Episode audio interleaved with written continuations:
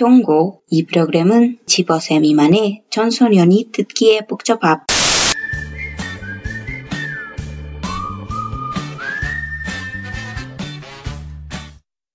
Annyeonghaseyo. Ne, annyeonghaseyo. Bienvenidos todos a Sin Subtítulos Podcast, el espacio, tiempo y lugar para hablar de K-pop, dramas y cosas asiáticas en general, como nos gustaría, sin subtítulos. Como siempre, tengo conmigo, desde la tierra del asado hasta la tierra del ajiaco, a Diani. Hola, hola a todos. Recuerden que nos pueden y nos deben seguir según Diana en Instagram y en Twitter como sin-subtítulos-. Pueden encontrar a Diani en Instagram, como DianaCP17 y yo estoy en Twitter como Cubillos. Perfecto, ¿de qué vamos a hablar el día de hoy? Hoy vamos a hablar de un drama que creo que ya ambas habíamos visto. De, yo lo he visto, no sé tú.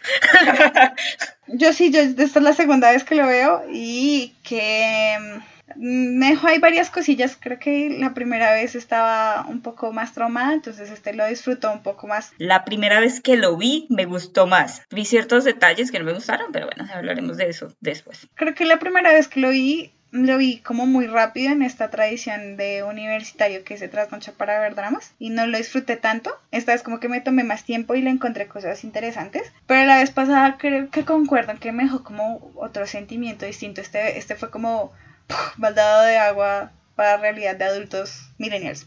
Yo me acuerdo que lo elegí por eso, porque recordaba que me había golpeado bastante el drama. Aún así lo hizo, pero me parece que tiene esta cosa otra vez del humor coreano que me pareció en algunos casos innecesaria y me parecía que le daba el encanto al drama, lo cual no lo vi la primera vez que lo vi. La primera vez que lo vi me pareció el mejor drama del fucking mundo. Bien, pero bueno, pongamos el nombre para que la gente sepa de qué estamos hablando. Estamos hablando de Iwan Sengun Chomira o This is my first life. Y encontré un título que me gusta más, que tiene sentido, no lo voy a explicar, prefiero que lo vean, que es This life is our first life. Sí, en español salió como porque esta es mi primera vida. Y es, creo que es como una traducción bonita de lo que está diciendo Yvonne Sengun Chomira. Sí, es algo así como porque esta es mi primera vida.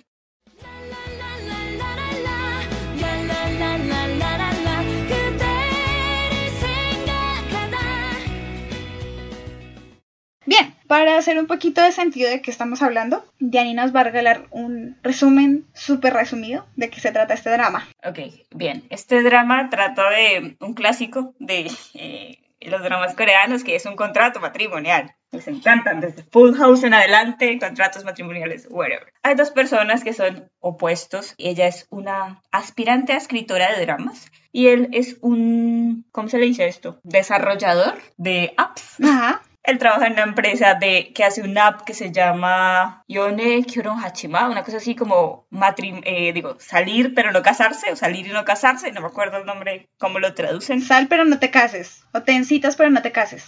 Que sí, es como algo por el estilo. Y estas dos personas pues tienen vidas muy distintas. Ella desde en un principio empieza a hablar de que está sometida por el patriarcado, su papá es un papá clásico coreano, muy machista y todo se lo da a su hijo, que es el primogénito, el que merece todo y va a recibir todo. Esto se los explicamos en otros capítulos donde explicamos el confucianismo. Y ella se siente como pues un cero a la izquierda, por decirlo, como que su mamá la ayuda y siempre se pone de su lado, pero como que ella dice al final del día, mamá no entiende el mundo de hoy. Entonces un día ella, ella es como escritora ayudante, ¿sí? Como la que escribe son todas las partes de relleno de los dramas, básicamente. Y durante ese tiempo, pues ella está en la casa de la escritora principal y escriben juntas, bla, bla, hasta que termina. Entonces ella vuelve hacia su casa, que es la casa que le dio su papá, que el papá la compró y la compró para los dos, para ella y para el hermano, pero la puso al nombre del hermano porque él es el primogénito. Ella llega a la casa y se da cuenta que su hermano dejó embarazada a una chica y que van a vivir ahí. Ella dice, yo no voy a vivir en esta casa. Y ella quiere ir a reclamarle al papá porque ella es la que paga todo en la casa, ella es la que trabaja, ella es la que, pues putas, o sea, está siendo responsable de la casa. Pero al final del día ella sabe que no se la va a dar porque pues él es el hombre y además ahora ya tiene un hijo y ese hijo es un un niño, un bebé masculino. Entonces eso le da incluso mucha más fuerza con respecto a la poca fuerza que ella tiene como una entidad en la familia. Se dice, no sé dónde voy a vivir, no sé dónde voy a vivir. Y de pronto una de sus amigas le dice, conozco a alguien que conoce a alguien y te puedes quedar a vivir en esa casa. Y esta persona le dice como, no, te puedes quedar en mi casa y me pagas el bolse, que es como el arriendo mensual, el alquiler mensual, como le dicen acá en Argentina, eh, que van a ser 300 mil wols, que es bastante barato comparado con otros lugares y además si uno se da cuenta en realidad donde está viviendo, que es un apartamento bastante lindo y un edificio bastante lindo. Le dice, tienes que hacer como sacar la basura, hacer el reciclaje y darle comida a mi gato, eso es como la, lo más importante.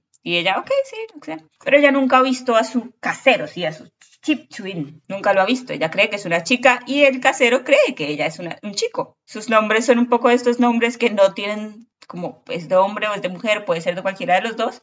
Entonces ellos, él, por su conveniencia, dice, pues si mi amigo me presentó a alguien para que viva en mi casa, debe ser un hombre. Y lo mismo piensa ella. Pero entonces, como por cosas del destino, ellos se conocen un día, a los dos les gusta el fútbol, les gusta, qué sé yo, creo que es el Manchester United, si no estoy mal. El Arsenal. Ah, ok, perdónenme, el Arsenal. Los dos son ingleses, I don't know. no son los dos ingleses. Ambos juegan el mismo deporte. Exacto, ¿sí?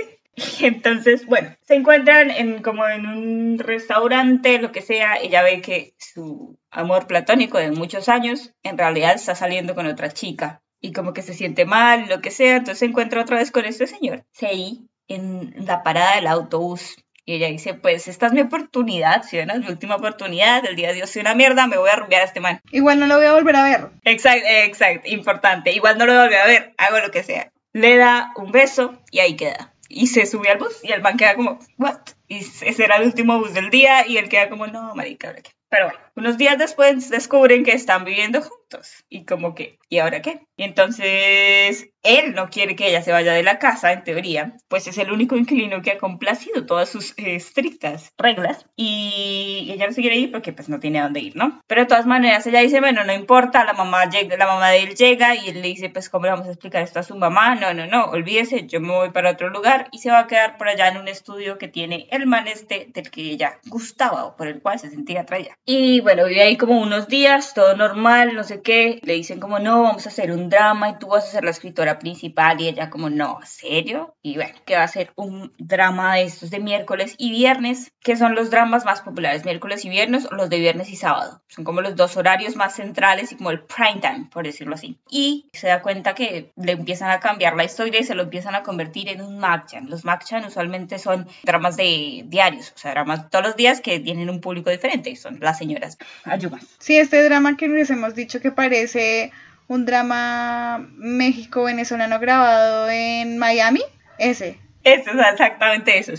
Entonces ella dice, no, pues yo no quiero hacer esto, y no sé qué, como que se pone brava. Y este señor, que es como el director, o sea, él quiere ser como el director, ese sería como el primer proyecto en el que es el director, eh, que es el chico del que ella gustaba, que es el dueño también del lugar donde ella está viviendo, llega un día borracho al lugar donde ella está como hacerle un reclamo de que porque es así, de que cambie, que quien cumple sus sueños desde un principio, que no sé qué, que no cumple sus sueños es cuando ya tiene plata y poder, lo que sea, que mientras tanto ella no puede hacer nada al respecto. Y también la intenta como besar. Entonces se mete primero al lugar en el que ella se está quedando como sin permiso y no importa que sea el lugar de él, pues si tú vas a entrar al lugar en el que está viendo otra persona, pues aunque sea tienes que avisar, ¿no? Pues por respeto, puta. Pero el man se mete, la intenta besar, mm, casi como un intento de abuso y la abeja no sabe qué hacer, se escapa y al final del día llega de nuevo allí a este edificio donde estaba viviendo con Sei, ¿no? Y ella dice, pero qué puta, es que hago acá. Y él se la encuentra mágicamente en la calle, los dos están en la calle en su momento, y él dice, no, entra, estoy. Entra, no sé qué, y él dice, ¿será que la dejo vivir acá? No sé qué, él la quiere dejar vivir, pero bueno. Al final pasan muchas cosas, bla, bla, bla. Ella renuncia a ser una escritora y él le dice, ¿te casarías conmigo? Y ella como, ¿what? Y sí, ella dice, no, voy a volver a mi casa en Nami, que es pues otro lugar lejos de Seúl, pero ya cuando se va a subir al bus ella dice, uy no, y el man va a llevarle unas cosas que había dejado en la casa, y ella le dice, no, casémonos, pero hágale, de una, y hacen un contrato matrimonial que eh, implica que van casados como por tres años, si no, no, recuerdo bien la fecha, en el que ella sigue teniendo que hacer lo mismo, que va a pagar el, el bolse, le va a seguir sacando el reciclaje y va a seguirle dando la comida al gato. No va a cambiar nada, solo se van a casar para que la gente no los joda, ¿sí? Para que la mamá de él no le esté diciendo, cásate, cásate, cásate, cásate, cásate, cásate, cásate, porque es una obligación casarse, ¿no?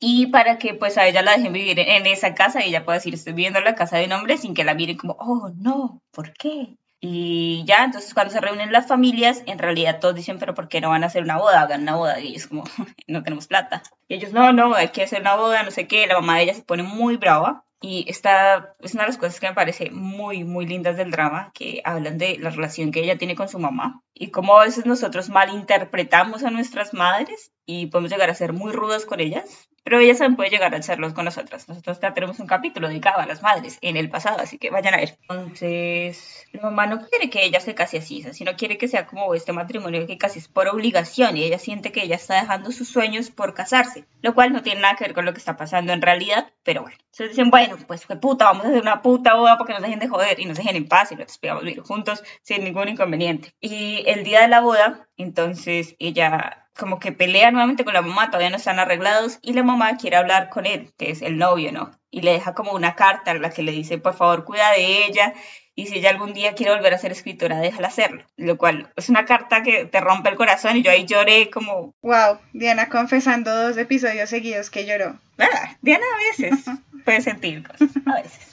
No, sí, es una escena muy conmovedora. Paréntesis, pero sí es una escena fuckingmente conmovedora. Sí, lo es. Bueno, ellas se casan, las amigas al principio no le creen que ella se quiere casar, bueno. Y ella entonces renuncia a su trabajo y consigue como un trabajo medio tiempo en, en un café. Y conoce a un niño que se llama, no, no lo recuerdo, Captain Popnam que es súper tierno y tiene una sonrisa así, pero al final ellos creen que él es como un asesino serial o un acosador serial, una cosa así por el estilo, porque en la aplicación que este chico hace, ¿no? que es salir, no te cases, lo están denunciando como un atacante, ¿sí? como alguien que es un acosador y que sigue como cosa. Después lo que se dan cuenta hacen todo un show y miles de capítulos sobre eso y él la salva de ser casi escribillada y matada. Y simplemente descubren que todo era mentira y él le rompe la moto que es carísima y después le se tiene que disculpar y pagarle la moto. Y él es el único que en realidad al principio sabe que ellos dos no están casados en realidad que él es el compañero como de trabajo de ella. Al principio él muestra como interés romántico, pero después dice, nada, mentira, se ahogando. y estos dos, pues poco a poco se empiezan, pues como a enamorar, a interesar el uno por el otro, porque pues están viviendo juntos y no quiere decir que uno no pueda vivir con una persona del mismo sexo o de otro sexo y sin sentirse atraído o terminar enamorado. No, pero estos dos estaban destinados a eso. So, se empiezan a enamorar y un día la mamá de él le dice a ella que vaya al Kichesa. El Kichesa. Pausa cultural con Diana. Que es el aniversario de la muerte de los familiares o los ancestros. Se refiere usualmente, por ejemplo, al papá o al abuelo de la familia. Siempre van a ser los hombres, ¿no? Como ya les hemos dicho, estas cosas tradicionales solo se celebran respecto a los hombres porque es patrilineal, patriarcal, bla, bla, bla. Entonces ella va a esto y la ponen a hacer la mesa ritual. que es una mesa ritual? Pues usualmente en ese día ponen como una mesa con comida, muchísima comida, todos los acompañamientos habidos y por haber. Esa se prepara la noche anterior y se sirve es el día de el kichesa a la primera hora, a la primera hora del día. Lo cual me parece interesante de esta cosa es que usualmente las que preparan la comida son las mujeres y las mujeres no tienen conexión con este pariente ancestro masculino porque ellas tendrían que ir a su propia casa a hacerlo, pero ellas no lo hacen, ellas siempre lo hacen en la casa de su marido, lo cual parece pues una pendejada, pero pues para patriarcado, ¿no? Bueno, básicamente ese es el quichesa. Ella va, la tratan mal, la ponen a cocinar, se aprovechan de ella durante todo el día, y después él llega ya a la casa y le dice, pero ¿por qué viniste? No debiste haber venido, tú pudiste haber dicho que no, porque es que eso no es tu obligación. Y él, cuando llegan a la casa, el mal le pasa 100 mil wons en un sobre. Y entonces la deja sin puta. Es un hijo de puta. Parece como este gran hijo de su puta madre. Claramente ya no lo hizo por plata, o sea, no está buscando una compensación de ningún tipo, excepto pues el interés de él, porque pues a ella ya le gustaba, pero si no era eso, entonces se emputa y le dice, ah, listo, entonces usted no me va a pagar con 100 mil, eso no es suficiente. Le dice, la próxima semana usted va al Kim Chan con mi familia. Pausa cultural con Diana. El Kim Chan es un evento un evento cultural que se hace todavía en todos los lugares de Corea, pero especialmente en, las, en los lugares rurales, que es la preparación comunal del kimchi. El kimchi es el acompañamiento por excelencia. Derecho de toda mesa, exacto, por excelencia de toda la mesa eh, que implique comida coreana. Si hay una mesa coreana que no tiene kimchi, no es una mesa coreana. Si en el restaurante coreano te cobran el kimchi, está, mal. Sí. Fin. Pero bueno, el kimchi es muy importante para la comida coreana, es un bien, ¿cómo se le dice esto? Bien intangible de la humanidad en la UNESCO.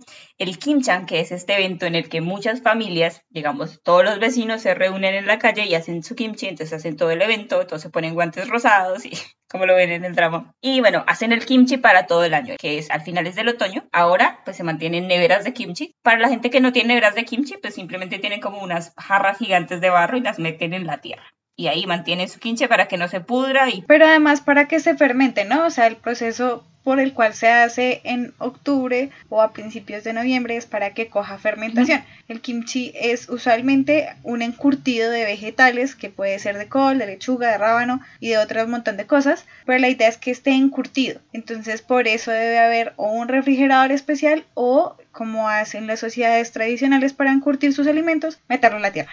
Y básicamente hay como ciento no sé cuántos tipos de kimchi. A los que no les gusta el picante no se los recomiendo. Creo que hay un solo tipo de kimchi de esos ciento no sé qué que no es picante, que es kimchi, que es como un kimchi pasado por agua. Y ya, básicamente ella le dice a él, pues tienes que ir a hacer esto, lo cual es bastante interesante también porque el kimchan usualmente es una práctica de las mujeres. ¿Sí? Las mujeres son las que hacen el kimchi, no los hombres. Y entonces él dice, sí, hágale, yo voy, se pone sus pantalones floreaditos y hace el kimchi. Y ella es como, oh no, vino, no sé qué, la, la, se besan por primera vez, después hay una interrupción de beso súper extraña y continúan saliendo. ¿Sí? Por algún tiempo mientras están viviendo juntos. Entonces se enamoran mientras tienen un contrato matrimonial y después entonces, como por arte de magia, aparece la exnovia de él, que es hermosa, preciosa, superior y por alguna razón ella quiere que ella es como una jefa o como un tepionim en una empresa que hace dramas, como una productora. Y le dice, quiero hacer tu drama, mira, ¿quieres firmar conmigo? Y ella como, ¿qué? No sé, no, y después se da cuenta que es la exnovia del man y ahí sí es como, oh, no, gracias. Y no me acuerdo el final porque no me lo vi.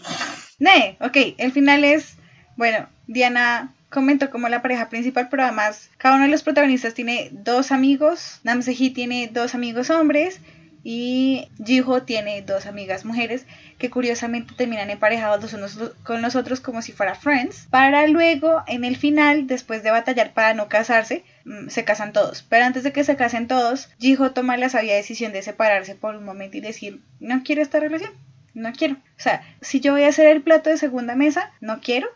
Si yo voy a estar por debajo de usted, no quiero. Si yo no voy a poder ser independiente y poder vivir yo sola, no quiero. Separémonos se separan y después de un tiempo se da cuenta que puede hacer todas las cosas sola, pero que estaría tal vez mejor con él. Regresan, firman unas nuevas cláusulas y esta vez se casan verdaderamente sin que les importe el que dirá de su familia y lo mismo pasa con las otras dos parejas. Fin. Perfecto. Great. Bien, entonces quiero que después de este resumen hablemos muy muy muy brevemente de las cosas que nos gustaron y las que no nos gustaron. Yo empiezo. Es un drama que me gusta por el manejo que hace la mayoría del tiempo y sé que mucha gente en internet cuando el drama se lanzó y lo vieron tiene la misma percepción. La mayoría del tiempo el drama hace un manejo impecable sobre el tema de lo que es el matrimonio y de lo que implica para la gente moderna, para los millennials.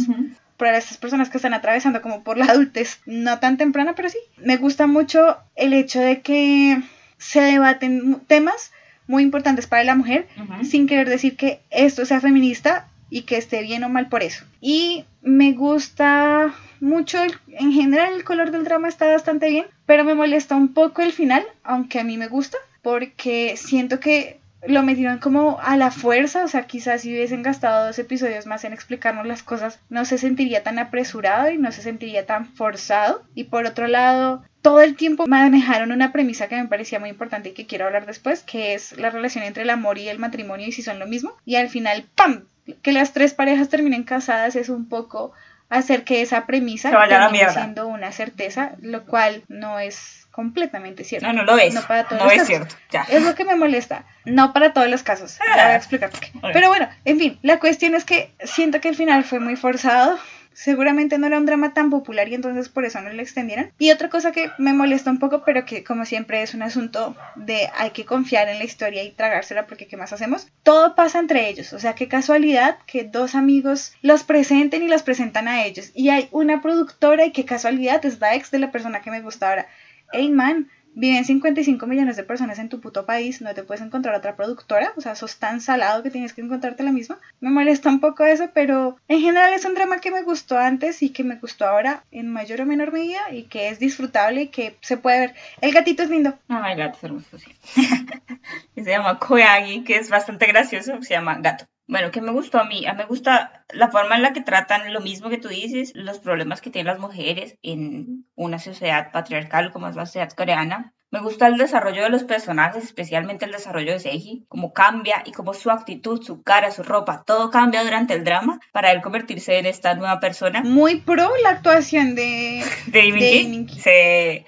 Y que no me gusta Joran, qué papel tan molesto y me parece terrible que hayan quedado ellos dos juntos al final. Joran y este chico que no me acuerdo su nombre, me parece un final que es una pendejada. Para los otros dos tenían sentido porque, bueno, eh, Jihu y Sei habían estado casados y en teoría estaban bien como personas casadas juntas. Pero Joran y este chico, ellos no deberían casarse porque ellos no deberían estar juntos porque son una terrible pareja y porque ella es una terrible persona y porque cuando tú te quieres casar tienes que ser claro decirle a la persona con la que estás que te quieres casar. Y si la otra persona te dice yo no me quiero casar o yo no sé si quiero casarme, tú no puedes forzar a esa persona al otro. Entonces me parecía un poco muy egoísta que era al final, no fue que se convenció de que quería casarse, él se convenció de que no podía vivir sin ella y decidió que casarse era la mejor opción, que fue lo que había dicho a la mitad del drama, solo que ahora sí le salió porque, qué sé yo. Bien, tenemos como varios temas que tratar y entonces el primero y por congruencia me parece que debe ser el asunto del matrimonio. Primero hablemos del matrimonio en Corea. El matrimonio en Corea es una sagrada institución que Sagrada ya es sagrada en los países de Latinoamérica. Para ya, para los coreanos es como el culmen del desarrollo social, ¿no? Entonces como hemos hablado anteriormente, la sociedad coreana quiere ser como toda igualitita, todos quieren comer lo mismo y verse iguales. En ese desarrollo de la igualdad concebirse como una persona sola es un poco complicado y lo es también para nosotros, en una menor medida. Pero a medida que envejecemos aumenta la presión sobre quién lo va a acompañar el resto de sus días. Y bueno, listo, cásate y ahora es, ¿y quién los va a cuidar a ustedes cuando estén viejos? Marica, pues ve haciéndote un ahorrito para que cuando te envejezcas O planea tu suicidio con anticipación. un- ¿no? Eso es lo que yo estoy haciendo. Yo planeo mi suicidio con anticipación, gente. Y ya. Ok. O vayan a ancianato que los cuiden, pero sus hijos no tienen que ser responsables de cuidarlos. No es obligación de nadie cuidarlos. Es un poco complicado porque también aquí vemos, abro un paréntesis, esta relación de cuáles son los límites de la familia y si la familia está obligada o no a participar dentro de tus decisiones, que es el problema que tiene Seji con su papá. Eh, el papá de Seji en un momento le dice, te vas de mi casa y utiliza la palabra en coreano, te vas de Chejip, vete de mi casa, no de Urijip. Lo cual nunca pasa porque en coreano nadie dice che chip, todo el mundo dice uri chip. El che chip no se usa, nadie usa che. Cuando el señor utilizó el Chejip, marcó un insulto, una distancia, lo sacó de su familia y Seji a partir de ese momento toma decisiones muy radicales como uno no se quiere casar y dos, no comparte el Uri con nadie, él no es Uri con nadie, él es solo él. Eso implica pues que una relación con una pareja es muy complicada. Pero entonces estábamos en el matrimonio. El matrimonio en Corea entonces tiene una situación muy complicada porque se espera que las mujeres se casen antes de los 30 para que tengan hijos. Muchas mujeres al casarse pierden oportunidades laborales, por lo que en la actualidad se está generando un movimiento en el que no solamente las mujeres no se están casando, sino que no están teniendo parejas y aún más no están teniendo sexo con hombres para evitar quedar embarazadas o para evitar tener relaciones que a la larga las perjudiquen dentro de su carrera, que es un poco lo que vemos lo que le pasa a Jisoo. Ella se acuesta con los hombres, pero hasta ahí yo no quiero ningún noviazgo porque a la larga me va a afectar en mi carrera profesional y me va a impedir avanzar. Por otro lado, además, las tradiciones han cambiado, ¿no? Nosotros vemos el matrimonio de Seji y de Jiho como un asunto en el que hay un oficiador y dicen palabras y no sé qué y se presentan las familias, pero también hay otra parte que es la parte legal. En Corea es importante hacer los dos para tener derechos sobre la pareja. Tú puedes casar, pero pues eso no necesariamente te da derecho sobre los bienes de la otra persona y a cuidar a la otra persona. Por eso es importante los papeles. Pero además, y en Corea esto es muy complicado, tú no solamente estableces una relación con la persona con la que estás hablando, sino con toda su familia. Por eso el problema es llamar opanuna a alguien que no es realmente tu familia, porque si lo estás haciendo estás poniendo una carga sobre esa persona. Al casarte, no te estás casando solo con esa persona, sino con su familia y tienes que cubrir un montón de expectativas. Y está bien complicado. Y para solucionar entonces todo lo problemático que puede ser casarse en Corea, surge una industria impresionante, multifacética, que es la industria de los casamientos o del matrimonio. Entonces, yo decido casarme con mi pareja. Pongamos un nombre. Me voy a casar con Park Hyoshin. Y entonces el joven Park Hyoshin y yo decidimos una fecha, que usualmente la fecha es muy importante. La gente suele casarse de mayo a septiembre porque son los meses más cálidos del año. Los meses más apetecidos son más costosos y la, la agenda está más repleta. Una vez que ya has establecido la fecha que hayas apartado del lugar, tienes que tener en cuenta que dependiendo del lugar te dan de una a tres horas para casarte. Esto incluye las fotos, la ceremonia y la recepción. Y ya, las ceremonias son súper rápidas a comparación de las de nosotros que duran todo un día, ya duran par de tres horas porque es muy costoso casarse, pero además porque cuando contratas el servicio, la gente te da un montón de vestidos que te puedes poner no compran su propio vestido como acá que uno compra el vestido para el matrimonio, no, ellos pagan un monto para probarse un montón de vestidos y tener el vestido del día del compromiso, el día de las fotos, el día que me caso, el día que recibo el ramo, el día no sé qué, fotos por todos lados y te dan maquillaje y peinado.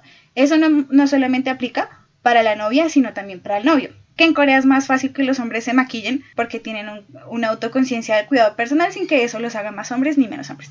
En fin, y también este buffet se encarga de organizar la comida y el espacio y limpiarlo. Entonces, ¿qué sucede?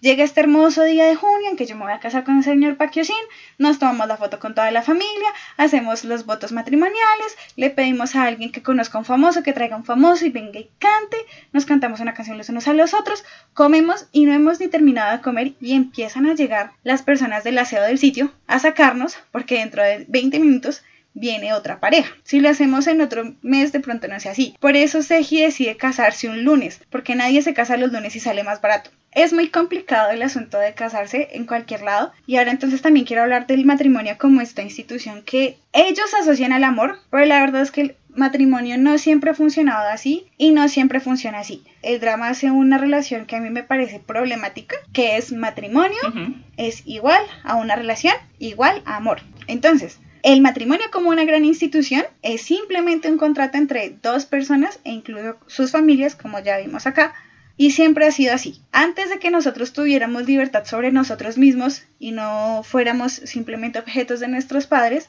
el matrimonio era el medio para enlazar a dos familias. Y en Corea sucedía mucho. Se hacían matrimonios en que los niños eran presentados para casarse a los 10 años, pero la, la edad legal para casarse de un niño en Choson era de 15 años y de las niñas a los 14. Y a menos que el niño se le hubiese muerto todos sus papás, parientes y lo que sea y él se convirtiera en el jefe de la familia, lo dejaban casarse a los 12, de resto a los 15. Entonces, ¿qué sucede? Hacemos un contrato entre una familia prestigiosa y otra para ganar más poder las dos y hacemos que nuestros hijos se casen y entonces unimos un montón de tierras y de poder.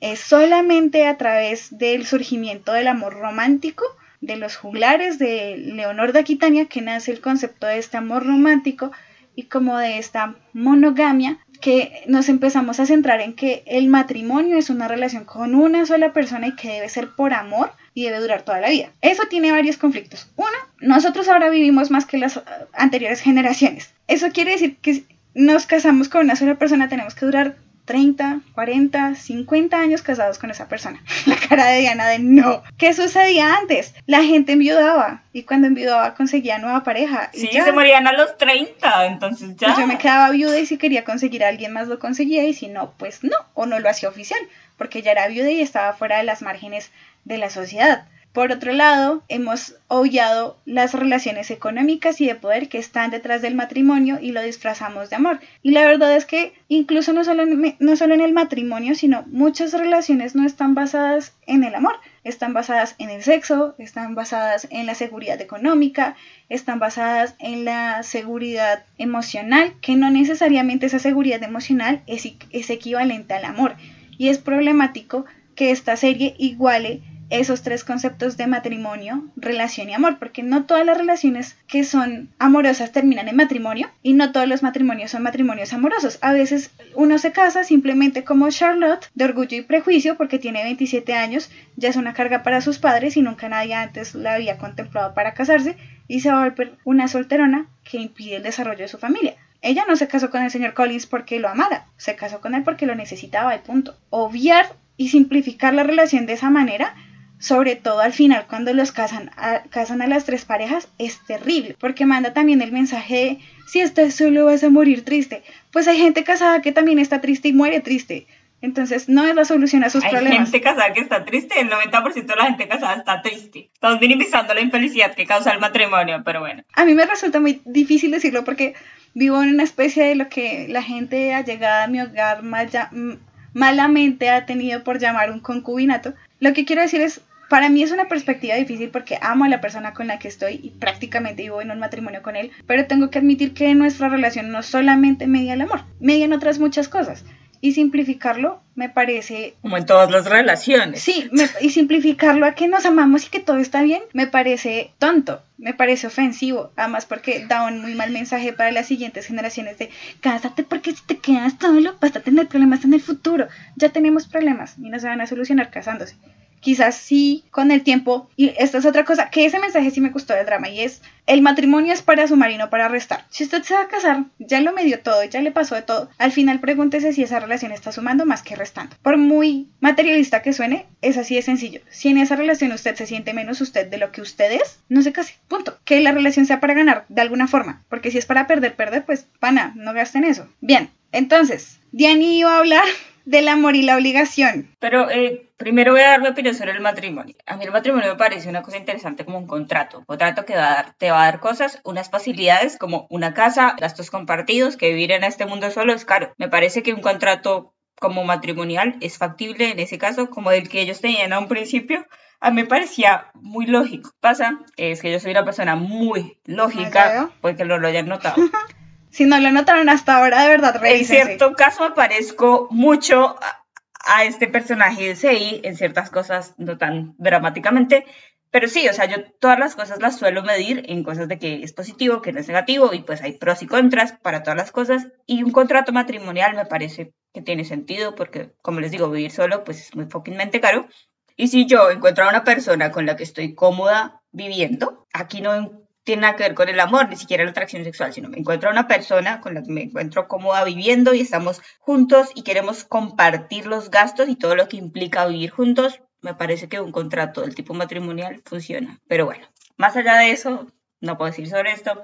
Creo que el problema estuvo en que ellos pintaron que iba a ser como una sola, una cosa solamente transaccional y no se plantearon sentir cosas. Ese fue el problema del contrato. Si ellos hubiesen estado abiertos a modificar esas cláusulas y decir, pues tener sexo contigo estaría interesante o volvernos una pareja está interesante, pero mantengamos los conceptos de la transacción, habría funcionado, que es finalmente lo que termina sucediendo. Pero se tan mucho en esta sensación de me dijo, no me dijo, habló, no habló.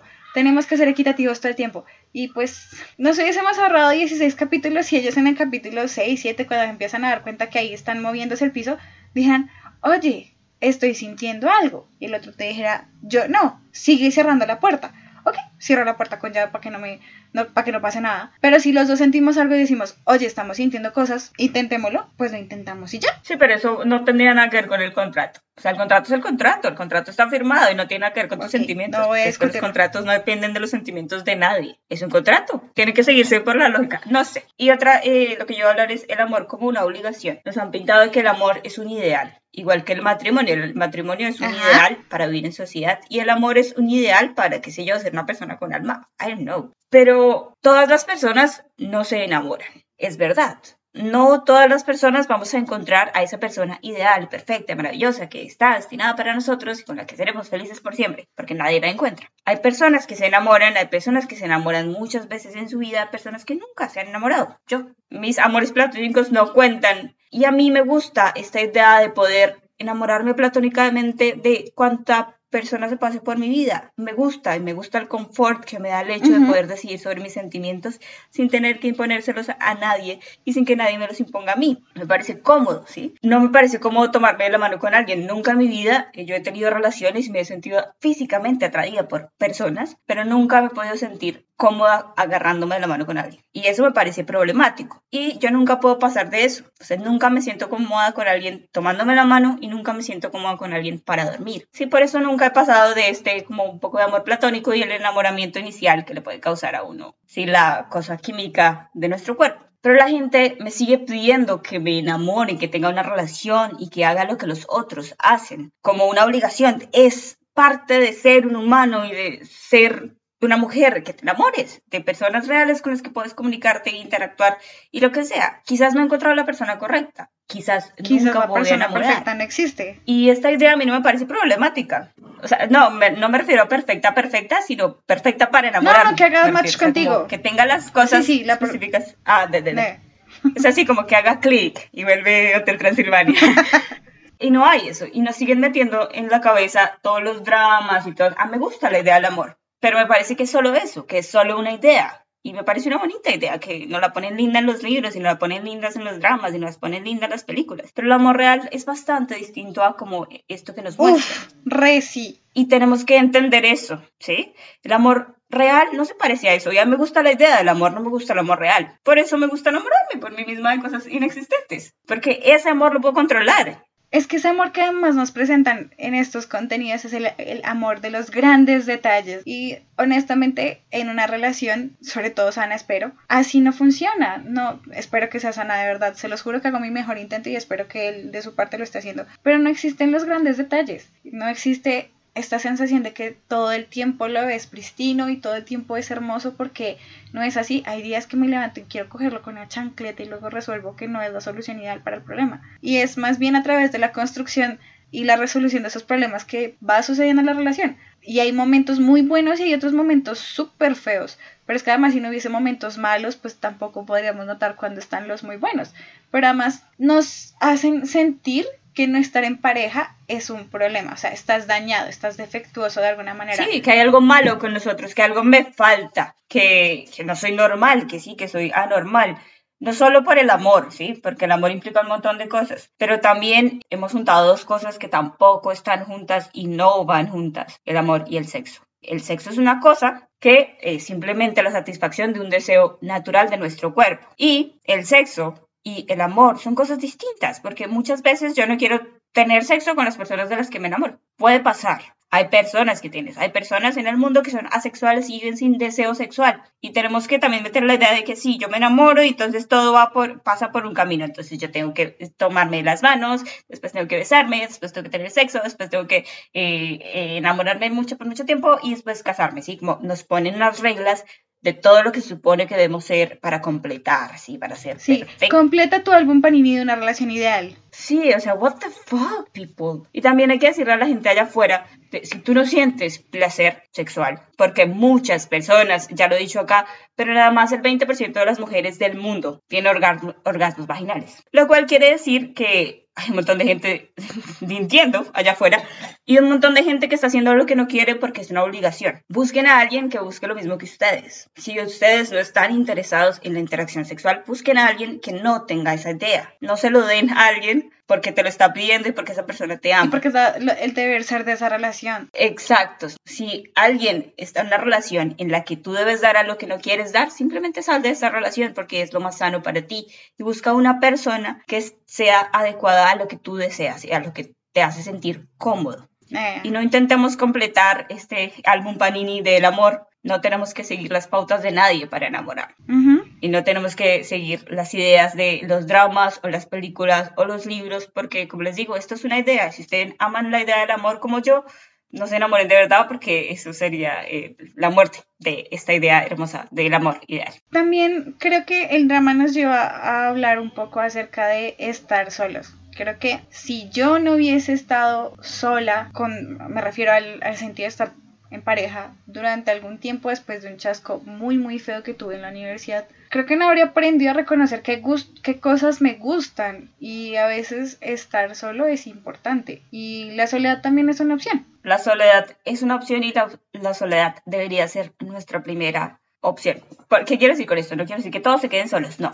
Tú tienes que aprender a estar contigo para poder aprender a estar con otros. Si te sientes cómodo solo contigo, mi caso, te quedas ahí y no hay necesidad de que completes ese lugar con nada. Si encuentras una persona con la que quieres completar ese lugar, perfecto. Pero si nunca la encuentras y simplemente tu soledad te hace sentir bien y si eres como la señora de este libro del que hablan ahí, de que tienes que ir a buscar un cuarto en un hotel para tener tres horas para ti mismo, pues es un poco triste porque es esta idea de que tenemos que estar siempre con otros. Y no, tenemos que estar solos y tenemos que aprender a estar solos solos con nosotros mismos para poder pasar a cualquier otra cosa, la queramos o no. Si no queremos estar con nadie más, go ahead. Si quieres estar con alguien más, tienes que sentirte cómodo en tu propia piel. Y creo que la cuarentena quizás eh, nos ayudó o no nos ayudó en ese caso, pero muchos estuvimos solos durante mucho tiempo, lo que nos hizo aprender a conocernos mejor no a través de los ojos de los otros, pero nuestros propios ojos.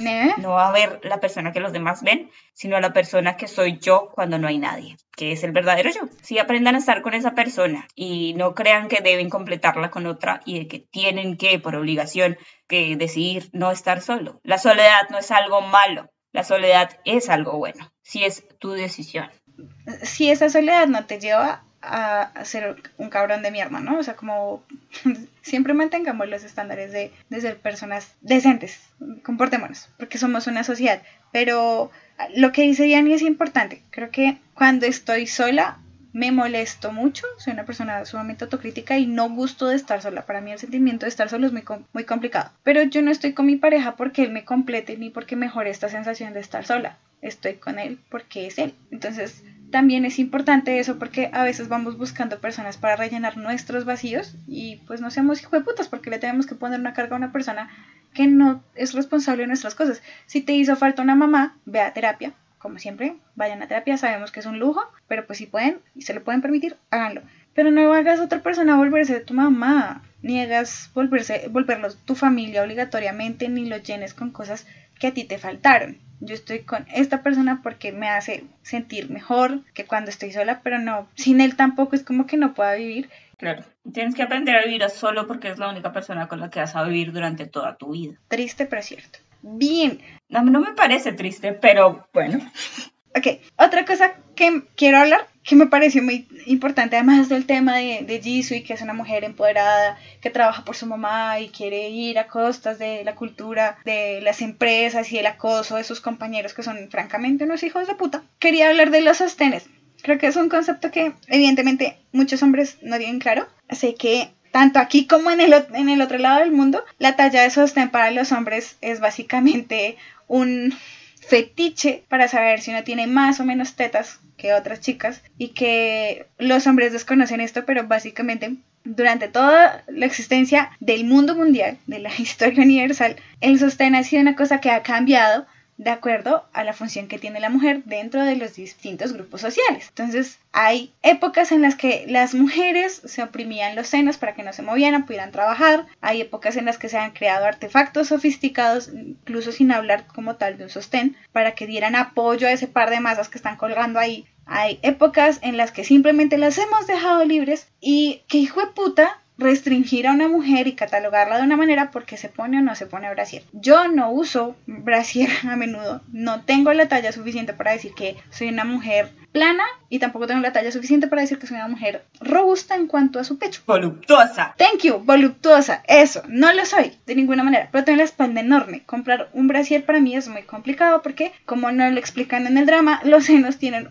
formas distintas, posiciones distintas, volúmenes distintos y las empresas pues han diseñado tres y cuatro productos en los que debemos encajar, lo que es muy difícil porque pues por ejemplo a mí me tallan un montón, me tallan un montón en la espalda, me dejan marcas, soy bastante blanca, entonces me terminan dejando a veces rosaduras o moretones y esas hijo de putas varillas se me clavan en las costillas haciendo que no pueda respirar. A todo el mundo se le clavan las varillas, no sé quién le puso unas putas varillas a esa mierda, pero hay que dejarlas ir. Por favor, sí, o sea, qué putas. Siempre se salen, nada más, ni siquiera es como que las ponen de una manera inteligente digas, yo sé que esta máquina se va a salir, puedo evitar que se te entierre y se salga y te quite el corazón o qué putas. Pero no, no lo siguen dejando así, no importa qué tan caro sea, y son muy caros, gente. O sea, la ropa interior de mujeres es muy fuckingmente cara, o sea, qué putas. Y se dañan como, sin importar qué tan caro sea, se dañan. Se salen las putas varillas, tienes que sufrir. Sí, es muy costoso.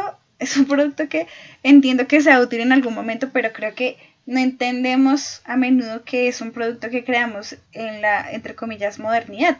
Antes se utilizaban corsets y en este podcast el 50% de la gente que hace este podcast está de acuerdo con el, siguiente, con el siguiente cita y es dejen de creer que los corsets mataban a la gente y hacían que no pudieran respirar. Estudios han demostrado que los corsets que hacían que uno tuviera cinturas de 9 pulgadas simplemente son el extremo del ejemplo que quedó en las revistas y que quedaron en el registro histórico. La mayoría de los corsets lo que buscaban era darle apoyo al pecho, distribuyendo la masa dentro de toda la caja torácica. Entonces, no, las mujeres no se morían asfixiadas en los corsets y antes de los corsets teníamos otro elemento dentro de la cultura occidental que se llamaban stays, sí, así como de estar.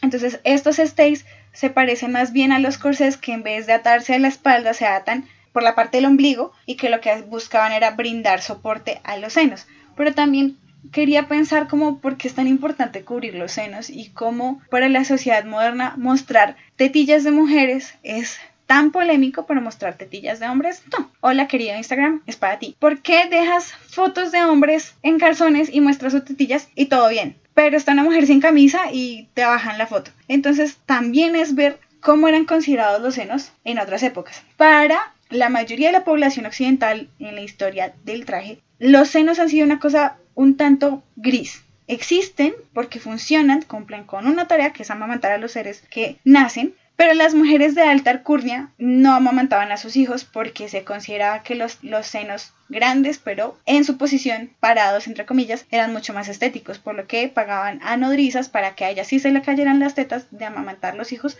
de toda la población cortesana de un reino. Ahora bien, muchas veces se tapaban con gasas por encima de los stays para generar que el escote no fuera tan profundo y llegara al cuello. Y podemos pensar que esto siempre fue así pero sobre el siglo XVIII, en la época del rococó, de hecho lo podemos ver en varias pinturas, los senos son un objeto de glorificación de la mujer e incluso no solamente vemos el escote profundo, sino que alcanzamos a ver los pezones dentro de esas pinturas. ¿Por qué? Porque la piel es un objeto de alabanza y el hecho de que estén parados los senos, pues hace que se vean bonitos, sean estéticos y se les quiera ver representados gráficamente. Que nosotros obtusamente creamos que los senos siempre fueron una cosa que se quieren tapar y que hasta ahora en la modernidad estamos descubriendo la piel, pues es un sesgo que tenemos gracias a la modernidad pero además tenemos un sesgo respecto a nuestra población, porque si uno mira fotografías de Corea de puro el principio del siglo XX e incluso finales del siglo XIX, hay muchas mujeres en las fotos que aparecen con una falda muy alta que da en las costillas, casi como cuando uno se pone pantalones cantinflas, y están mostrando sus senos. Esto se no porque las mujeres coreanas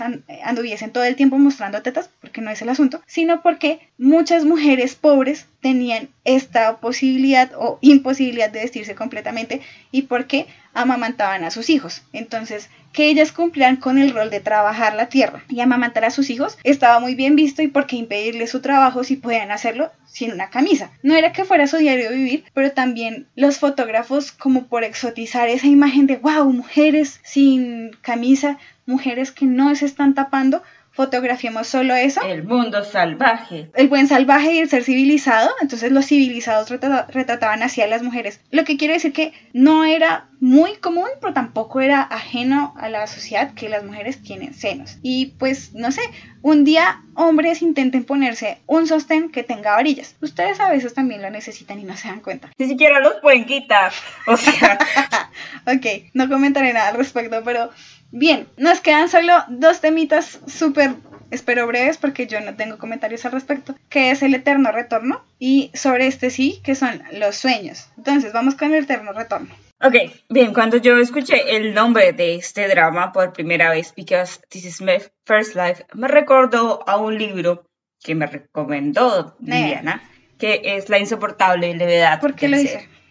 que wow, es increíble. No, en serio, es increíble porque tiene muchas cosas de filosofía. A mí la historia me parece ah, medio... ¿eh? Pero los términos filosóficos y esta vaina de introspección que tiene el libro es muy, muy interesante. Pero bueno, de ahí viene esto de, el, de lo que voy a hablar, ¿no? Entonces, este libro tiene en su primer capítulo, que se llama La levedad y el peso, creo, si no estoy mal, una cita que hace referencia a Nietzsche. Nietzsche es un filósofo alemán, para los que no conocen, Nietzsche se escribe, pero se dice Nietzsche. Y habla de un término muy importante que es el, eterno retorno. ¿Qué es el eterno retorno? El eterno retorno fue una de las quizás ideas que tuvo Nietzsche más problemáticas para los demás filósofos, que todos decían, pero ¿cómo hijo putas? Y que a veces se contradecían con otras cosas que el mismo Nietzsche decía. Pero bueno, todas las personas somos contradictorias, incluso.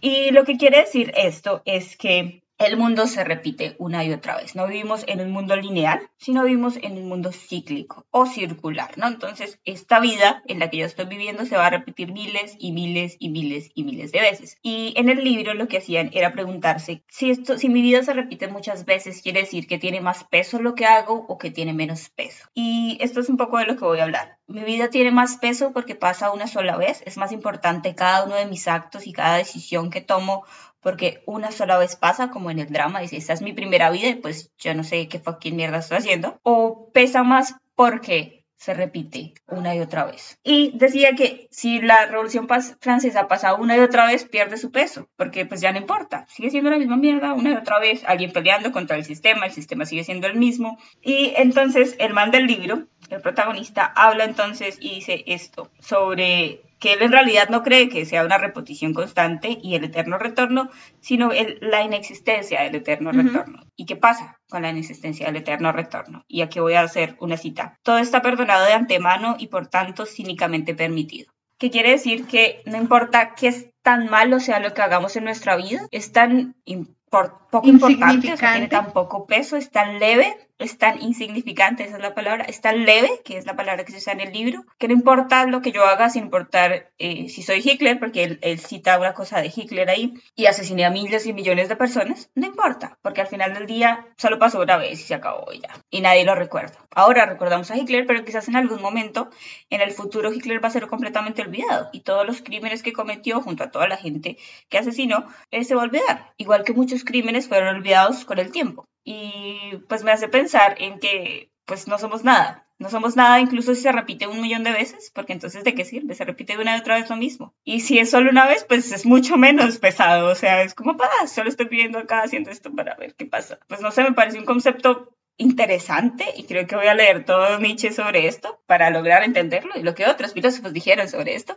Pero, por ejemplo, ¿qué piensas tú? ¿Que es más pesado si es paso una sola vez o no? ¿O es más pesado si recurre y recurre y recurre por siempre? Es que yo encuentro que en la vida misma tenemos muchas repeticiones, ¿no? Creo que es un concepto que me lo habló alguna persona, alguna amiga que pasó por terapia y a veces suena un poco estúpido, sobre todo cuando uno está particularmente mal, que es como es obvio, pero yo no lo puedo hacer y uno se siente una mierda y es la vida, este ente omnipotente, se va a encargar de repetir una y otra vez el mismo proceso hasta que tú aprendas cuál es el error. Entonces, si tú cometes mil, si tú no haces nada diferente para solucionar ese error, incluso si lo haces diferente pero la sigues cagando, pues va a seguir presentándose el mismo problema hasta que aprendas que para cruzar sin que te atropellen tienes que esperar a que el semáforo esté en rojo para los carros y en verde para los peatones e incluso así puede que igual te atropellen porque la vida es una mierda. Y entonces encuentro que Igual en nuestras vidas también tenemos ciclos, una y otra vez. De todo esto lo que me parece más importante es que igual no tenemos una puta idea, porque una vez que perdamos nuestra conciencia individual, no vamos a ser capaces de determinar si fue solo una vez o si es un ciclo que se repite. Entonces, yo soy mm, más bien partidaria.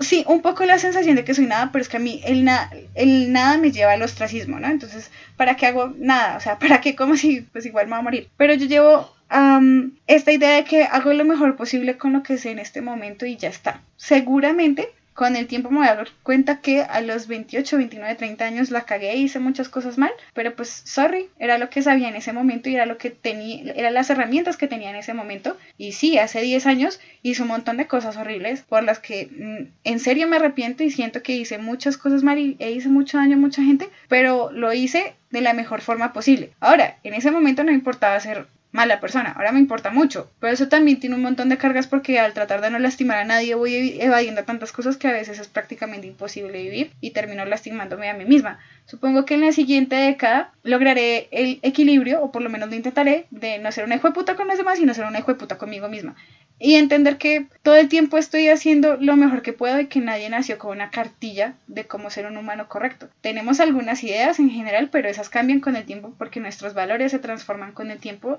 se transforman de acuerdo a las sociedades en las que vivimos, por una parte, y por otra porque cada vez estamos sometidos a una mayor presión y a una mayor observación. Entonces, a la final, los seres que vienen en el futuro van a sufrir un montón porque todo el tiempo van a tener sobre sí y sobre sus espaldas un montón de cosas con las cuales cumplir. Gran hermano. Sí, el gran hermano, que ya hemos hablado, pero una, tiene esta idea de chiquito que, ay, cuando sea adulto a los 18 voy a ser súper independiente y pues no me puede generar sin risa. Y ahora que voy llegando a los 30 es como, pues hasta ahora estoy despegando y quién sabe. Y sobre todo, pues tratar de hacerlo lo mejor posible. Igual tampoco puedo controlar lo que los demás hacen, que es una idea un poco complicada para mí, pero creo que se me hace mucho peor la idea de que no importa porque me lleva al ostracismo. Mientras que en la otra es cíclico, ah, ah ok, la voy a volver a cargar.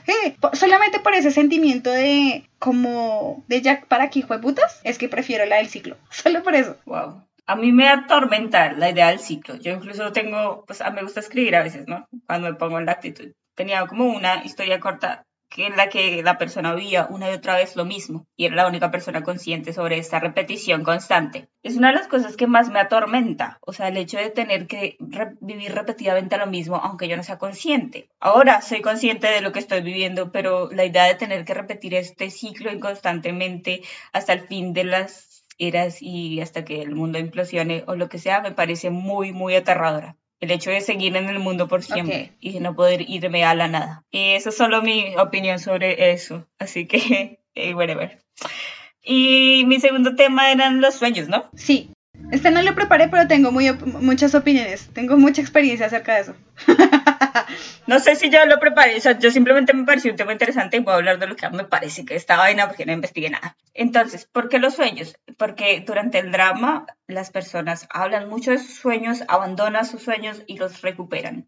Los sueños son una cosa, un arma de doble filo, yo diría. Hay personas que encuentran su pasión muy jóvenes, ¿sí? que saben qué es lo que quieren hacer desde muy chiquitos. Hay personas que no saben qué quieren hacer nunca. Hay personas que se encuentran en su vida después de muchos años cambiando de sueño y dicen, oh my God. Y la realidad es que creo que esto ya lo he dicho antes, nuestros sueños son una idea que tenemos de lo que se supone que debe pasar, lo que sea. Qué sé yo, yo sueño con, no sé, ser millonaria. En el momento en el que yo convierta en una millonaria, billonaria, trillonaria, me voy a dar cuenta que no era tan chingón como creí que era o como que creí que sería. Y ahí es cuando empieza como la infelicidad y entonces yo me pongo una nueva meta, otra meta por la que me esfuerzo durante miles y miles de años, esto pues siendo dramática, para lograrlo, ¿no? Este es mi nuevo sueño pero también hay esas personas que no tienen ese sueño y hay una presión social. Yo creo que he hablado este capítulo más que nada de eso, de la presión social de que debes tener un sueño, debes tener una pasión, debes tener, querer hacer algo. Y esa cosa debe ser de cierto tipo, ¿no? Porque si quieres hacer otras cosas, pues no está tan chingón. Porque si quieres ser, no sé, una stripper, ¿por qué? ¿Por qué no? Alguien puede querer ser un stripper.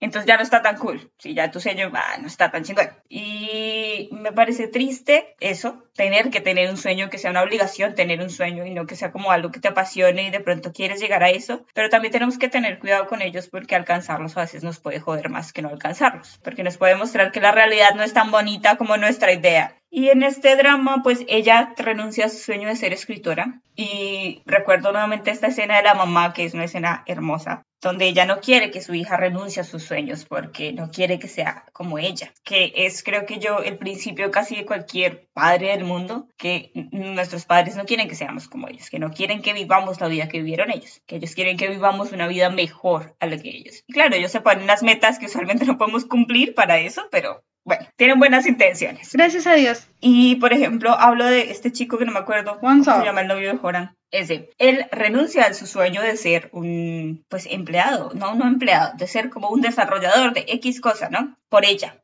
por casarse. Y entonces se mezcla con el resto para ser uno más del el montón, para ser uno más de estos hombres que se casan y tienen hijos y son felices, entre comillas, porque a esos hombres no les importa tener hijos, les importa tener hijos porque es algo importante para sus familias y para sus madres, pero muchos de esos hombres que tienen hijos no son padres reales, como él puede ser mala, pero como el 70% de los padres del mundo.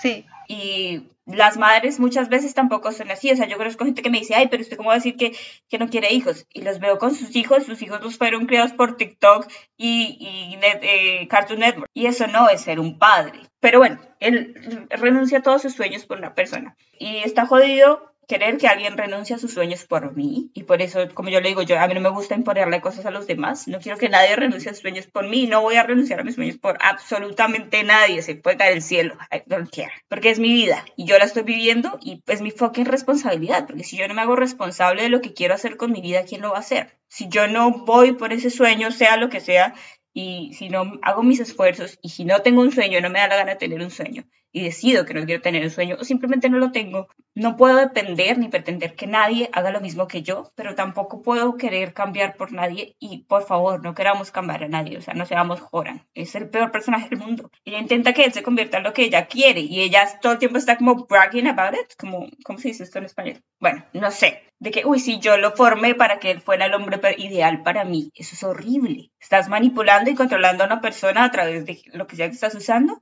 para que sea lo que tú quieres que sea. Es horrible y no, no lo hagan. Y la tercera parte es renunciar a nuestros sueños puede a veces ser la solución para nuestra infelicidad. Hay sueños que quizás son muy grandes, quizás son inalcanzables, quizás se deben quedar ahí como sueños. Y a veces tenemos que ser realistas y decir, hay cosas que puedo lograr y hay cosas que puedo lograr solo con esforzarme. Pero hay cosas que no, qué sé yo, ser una supermodelo. Yo mido 1,54. No puedo ser una fucking supermodelo porque mido 1,54. Es imposible en el mundo de la realidad en el que vivimos. No pasa, ¿sí? Yo podría ser, qué sé yo, cualquier otra cosa, pero no una supermodelo de Victoria's Secret. No se puede lógica entre eso. Quiero, no, no, no quiero que se convierta en una triste historia personal, pero va a ser así porque es el apartado correcto para nuestro podcast y podemos hacer lo que nos dé la gana. No, no, y quiero ser como súper clara en esto como de las expectativas, Diana tocó un montón de cosas que a mí, a mí me han tocado. Entonces, cuando yo tengo que presentarme a alguien nuevo, sufro mucho, porque es una persona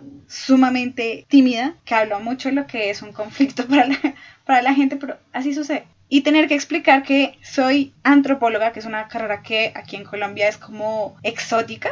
Cinturón negro de taekwondo, que es súper raro porque los hombres es como, wow, entonces le pegas a tu pareja. Sí, hijo de puta, ¿y qué? No es cierto, no le pego a mi pareja, pero pues si ustedes quieren pensar eso, está bien. Y luego explicar que soy profesora para población preescolar de taekwondo y que actualmente estudio bordado es el común de cómo atraer preguntas incómodas, ¿no? Entonces, como, ¿cómo sobrevives? ¿Y eso sí da plata? ¿Y a qué edad te graduaste? ¿Cuándo vas a hacer la maestría? Y es incómodo porque no cumple las expectativas de nadie, ¿no? Entonces, entonces es como muy complicado todo el tiempo estar explicando esas cosas y a veces simplemente digo que soy profesora y punto y lo dejo ahí para no tener que llamar esas preguntas incómodas. Y sientes que no estás dando nunca y que no, como que nunca cumples las expectativas. Y yo soy una persona altamente autoexigente, soy muy perfeccionista y soy muy crítica conmigo misma cuando no soy muy laxa, lo que es un problema porque hay veces que digo, hoy no voy a hacer nada y duro una semana sin hacer nada y luego quiero hacer mil cosas. Pero eso también se traduce en que la gente asume que a mí me va de cierta manera. Entonces, eso genera una crisis de identidad porque todo el tiempo estoy compitiendo conmigo misma y veo a los demás y se siente muy mal haber fracasado como profesional, pero soy buena, pero la gente me dice, es que es increíble que tú que eres tan buena estudiante no logres más cosas. Y gracias, se siente horrible que tú también me lo digas cuando yo me lo digo todos los días, ¿no? Entonces, por el lado de la presión social, ¡yay! La tengo toda. Y luego tenía sueños muy grandes, alimentados quizás por un ego bastante grande, por una autocrítica todavía más grande, lo que estaba terriblemente horrendo. Entonces, claro, como siempre fui muy buena para hacer cosas, yo creí que el mundo se me iba a poner a los pies y lo iba a poder, y lo iba a poder hacer todo. Y, oh, sorpresa, nada pasa. Entonces, pues ahí está. No, nada de lo que estudié ha servido para tener una brillante carrera como antropóloga. Y es difícil sobrevivir con ello. A veces es muy complicado darse cuenta que hay gente que no fue tan dedicada, va mucho mejor que yo, pero ese es el lado hijo de puta, ¿no? Del lado chévere, mi yo chévere es como, qué rico que a los demás les vaya bien, pero no siempre funciona así. Y tuve sueños muy buenos, pero hey, si yo quería ser una deportista de alto rendimiento, como en algún momento lo pensé, estaba tarde. No era mi culpa, pero estaba tarde. Porque si yo quisiera ser una deportista de alto rendimiento, tuve que haber empezado estadísticamente por tarde a los 7 y de una manera óptima a los 4. Y yo empecé el deporte que empecé a los 13. O sea, empecé muy tarde. Encima no tengo ni el metabolismo ni la complexión que se necesita para ser un deporte, un deportista de élite en ese medio. Y luego me fui cansando de las cosas y simplemente sigo queriendo mucho el deporte y lo sigo practicando, pero mis expectativas bajaron demasiado. Ahora lucho mucho para que en la nueva cosa que estoy haciendo mis expectativas no sean tan altas porque hay que ser realistas. Pero creo que esta frustración que acumulé, en vez de decir como ya no lo hagas, es procura ser realista con tus sueños. Ya sé que no vas a ser un atleta, de alto rendimiento te cuento, pero si quiero seguir yendo a Corea, entonces, ¿qué mecanismos voy a buscar para hacer eso? Y también por otro lado es como el camino señalado a veces no es para todo el mundo. No todos vamos a llegar al mismo lugar de la misma manera. En últimas, como que todo el mundo te vende esta receta mágica de nuevamente Ve al colegio, ve a la universidad, consigue un trabajo, cásate, ten hijos, monta algo tú mismo, emprende, no sé qué. Y es, pues es que no todos vamos a tener el mismo camino porque no hay cama para tanta gente, pero además no todos tenemos las mismas habilidades. Y ya, creo Obvio. que... Además, no nos podemos poner como todas esas grandes metas. Yo recuerdo que mi único sueño que yo recuerdo es, me voy a graduar de la Universidad Nacional. Y lo tuve desde que tenía como 10 años. No sé de dónde salió, porque nadie en mi familia nunca se graduó de nada. Bien, eso era todo por el día de hoy. Recuerden que nos pueden y según Diana nos deben seguir en Instagram y en Twitter como sin-bajo, subtítulos-bajo. Diani está en Instagram como DianaCPB17 y yo estoy en Twitter como Cubillos. Y también nos pueden compartir. Vamos a crecer mucho si ustedes nos comparten con alguien y si encuentran un tema que le guste a otra persona. También nos pueden dejar temas sugeridos en nuestras redes, estamos atentos a lo que nos cuenten, ¿vale? De